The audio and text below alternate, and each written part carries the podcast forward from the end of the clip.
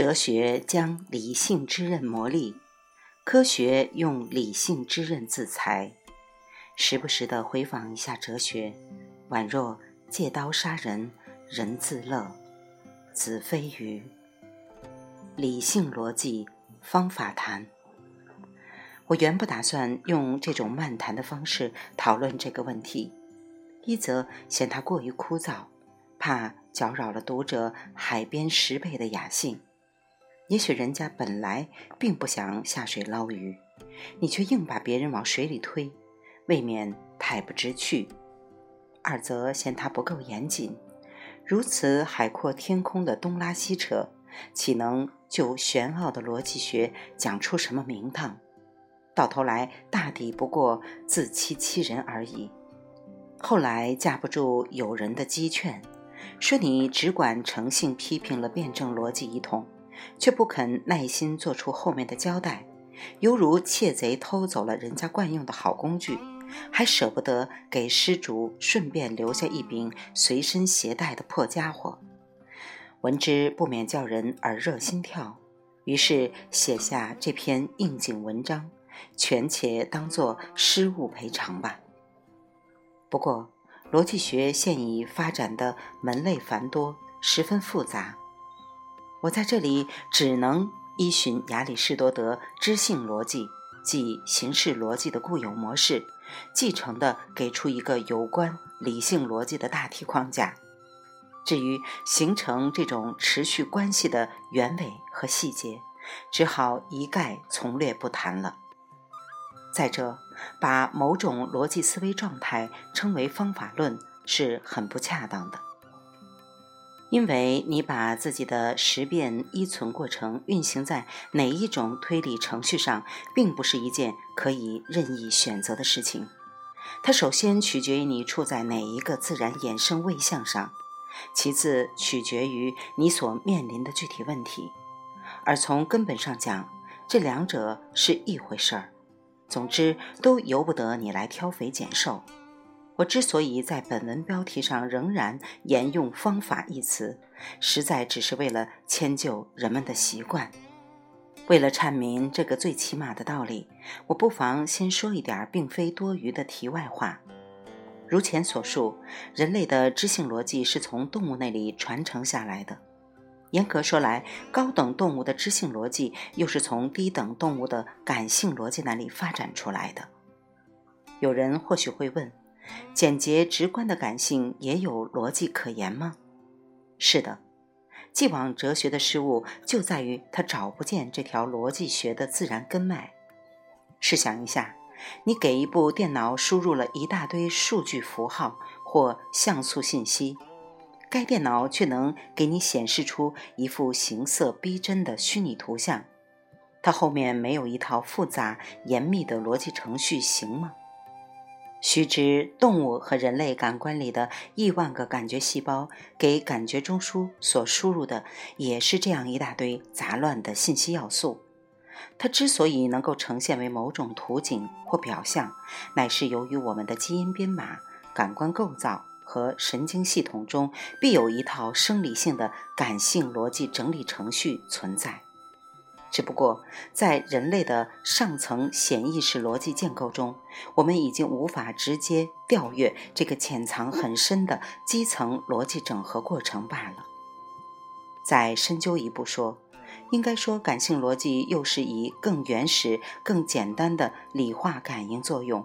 也可称作始基感应逻辑为其基础的。例如。激活感觉细胞和神经纤维的东西，正是那些最不起眼的宇宙原始物质，如光子、电子和离子等等。可见，逻辑的演化序列、逻辑史完全和宇宙的物演进程、自然史同出一脉，且相互协调。换言之，任何一个物种，它的认知逻辑一定与它的自然演化位格相匹配。反过来说也一样，任何一种逻辑质态，如果它发生了某种动摇，那么一定是其逻辑载体发生了自然进化位向上的演动。从而要求某种代偿更新的逻辑体系随之派生。人类负载的辩证逻辑，就是动物固有的知性逻辑发生了动摇的产物和状态，它因此成为理性逻辑的先声，也就是理性逻辑的初始低级阶段。然而，就感知属性本身而言，它的自然规定性是必须为生物依存建立起一个清晰有效的识变系统。如果这个系统发生动摇和混乱，则生物的存在不免危乎待哉。不妙的是，自然物演的唯一方式恰恰是分化，也就是令任何一种后演载体不得不面临越来越繁分的依存对象。这就造成原本在知性逻辑水准上可以简化处理的表象模式，必须予以另外方式的重新整合。而且，这个新的整合方式还必须采取尽可能简约的原则进行，否则该生物的生存处境立刻就会陷入匹马加鞭的窘迫危局之中。这就是哲学史上著名的奥卡姆剃刀或思维经济原则得以贯彻的原因。谈到这里，我们可以切入正题了。说起来，知性逻辑。也即形式逻辑，就是动物们贯彻思维经济原则的一种天然约定状态。譬如同一律，A 等于 A，就是动物在面临 A、B、C、D 等诸多依存对象时，依据当时的具体情况和生理需求，本能的暂时只对其中某一类对象发生兴趣的识变判断。而排中律，A 是 B 或不是 B。和不矛盾律，A 不是非 A，又是较高等的动物在面临分化度更高的依存对象系列时，本能的避免发生识变混淆，从而使自己的当下判断立即回归同一律状态的逻辑反应。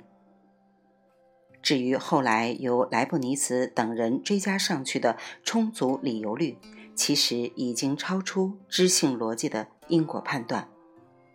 或者可以把它看作是知性逻辑与理性逻辑达成无间断连缀的一个中间环节。再往下看，则仍然可以说，辩证逻辑也是人类早期不自觉地受制于思维经济原则或自然简约原理的统一范例。譬如，按照黑格尔的对立同一论，A 和非 A 这两个概念里面尽可以包含不计其数的不同物类。也可以指具有忽略不计的细微差别，如何划定其内涵和外延，全看你当时的临机需要。再如中国古代的阴阳辩证，既可以只为男女，也可以划分为南北、色调、音韵、强弱等等，简直不一而足。但它由此造成的不确定性和识变混淆，也因此达到了前所未有的程度。于是，随着人类生存进程或文明演力的位移，一种试图对上述认知混乱和动荡情状加以纠正的逻辑程序相继产生，而且它在更深广的范围里，以更缜密的方式照样贯彻着思维经济原则。它的基本运行状态类似于当前科学最高领域所奉行的理想实验。即暂且脱离实验室观测条件的纯逻辑推演活动或假说猜想方式。我特定以此范式来界定我所说的理想逻辑的高级阶段，即给它一个专用名词，谓之理想逻辑。从严格的中文字义上讲，“理想”一词原本并不与任何乌托邦式的愿望相干，而是指超然于感性直观。和知性判断之上的一种思维方式，理想者，纯粹推理之想的称谓，即起之于理，指概念或命题；有终之于理，指新一层的概念和命题的纯思想的过程，是乃典型意义上的理性逻辑。它的基本特点是把本能的判断变成在概念上展开思维的推断。或者说是把面临低分化依存对象的识变转化为面临高分化依存对象的思辨，从而让自身的逻辑运动足以超越时空或多项可塑的关照整个世界。不过，实话说，这也是由于人类已经演化到几乎不得不拿世界上的全部分化物来支持自身的弱态生存所致。现在，让我们来专心探讨具发于知性逻辑四大定律之上的理想逻辑相关定律。简一律与知性逻辑的同一律相对应。即在整理知性素材时，思维运动必然自觉或不自觉地遵奉着注物一系的事先预设，并竭力将这一系简约为或在感知序列更高一级上抽象为一理，是为简一律。它与同一律的不同之处以及对应之处在于，同一律是任何一个知觉系统的点或面上严守着 A 等于 A 的规定。而简易律是在任何一组知觉系统的分化体系上严守 A 系等于 A 里的规定，如此而已。注释：凡属真正理性化的思想系统，它一般都会运行在一条基本原理之上，也就是说，你可以最终把它归结为一个极简约的概念序列，而且越高深者就一定越简约。倒是那些没有达到理想层面的粗浅想法，反见其头绪多端、含混污杂。所以，牛顿的整个力学系统可以表达为一个方程式，F 等于 ma；爱因斯坦的智能理论可以用 E 等于 mc 平方予以阐明；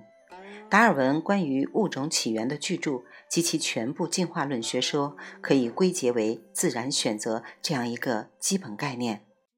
而我在哲学专著《物演通论》一书中所拟表述的宇宙总体烟运法则，归根结底也就是一条地弱代偿原理。而且正是由于这些符合简易律的理性概念组合搭配，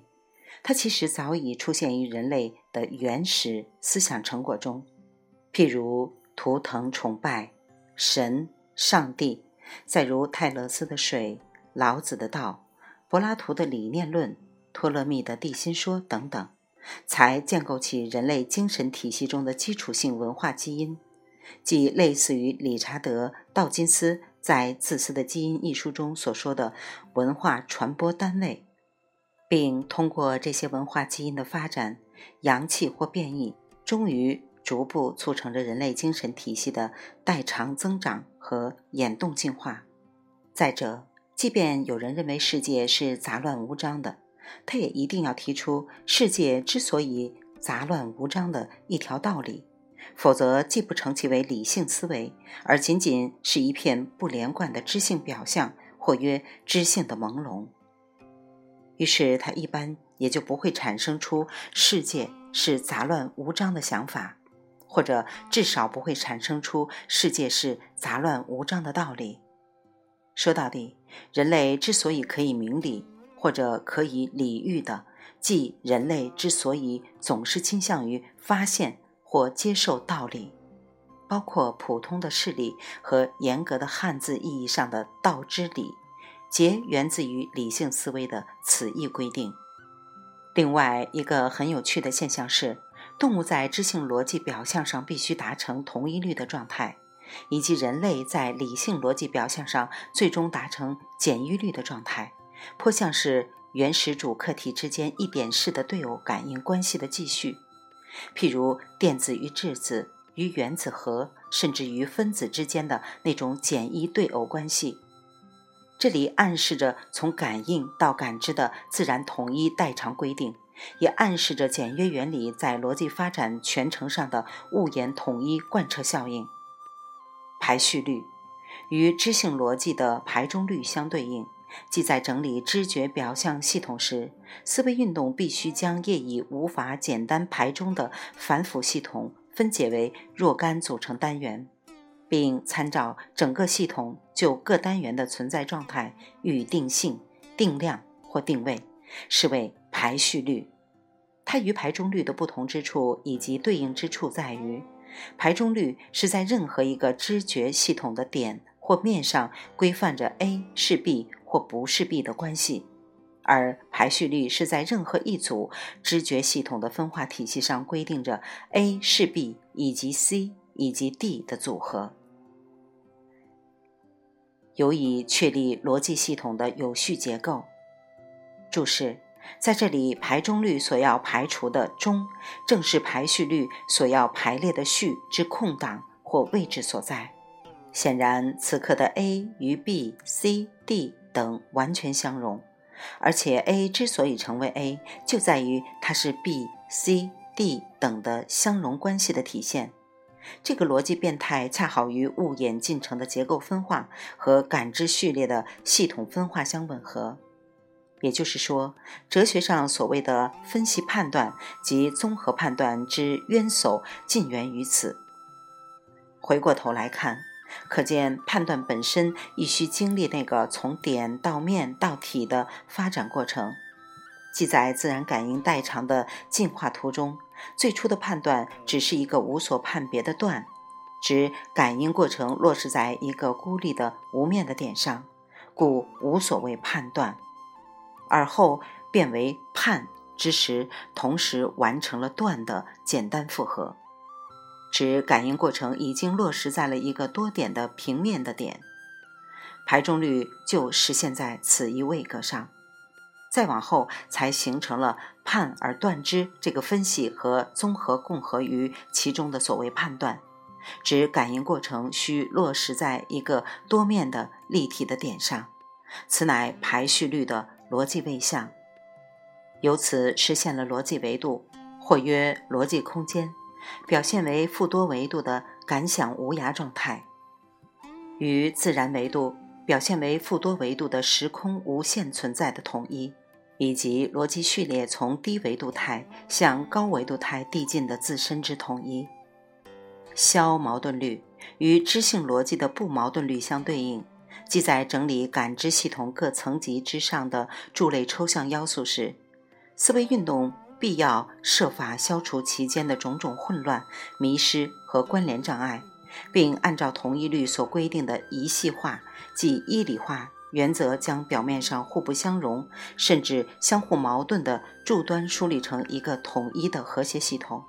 是为消矛盾律。它与不矛盾律的不同之处以及对应之处在于，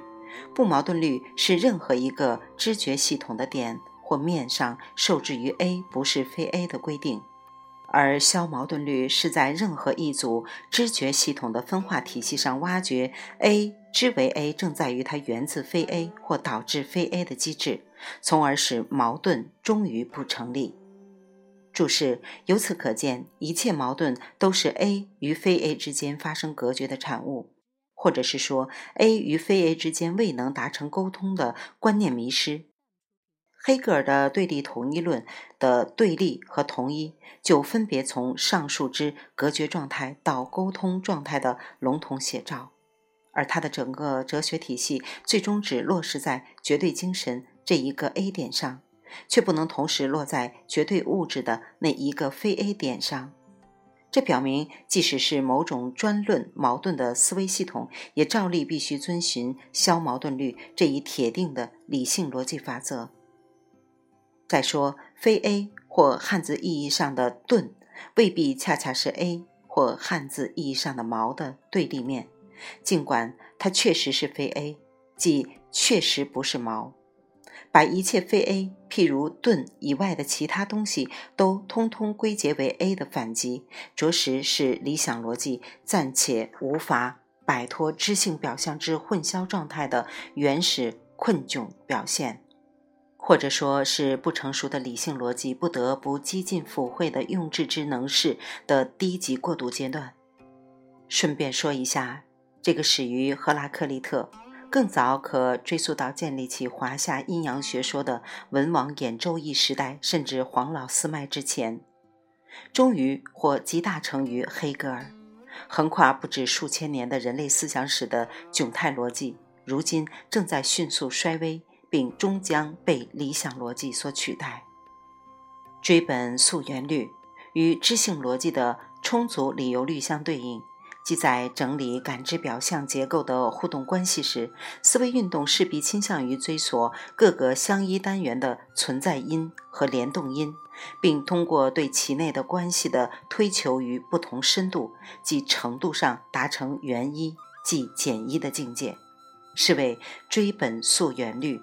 它与充足理由律的不同之处以及对应之处在于。充足理由律是在任何一个知觉系统的点或面上直接判定其前因的自足性反应，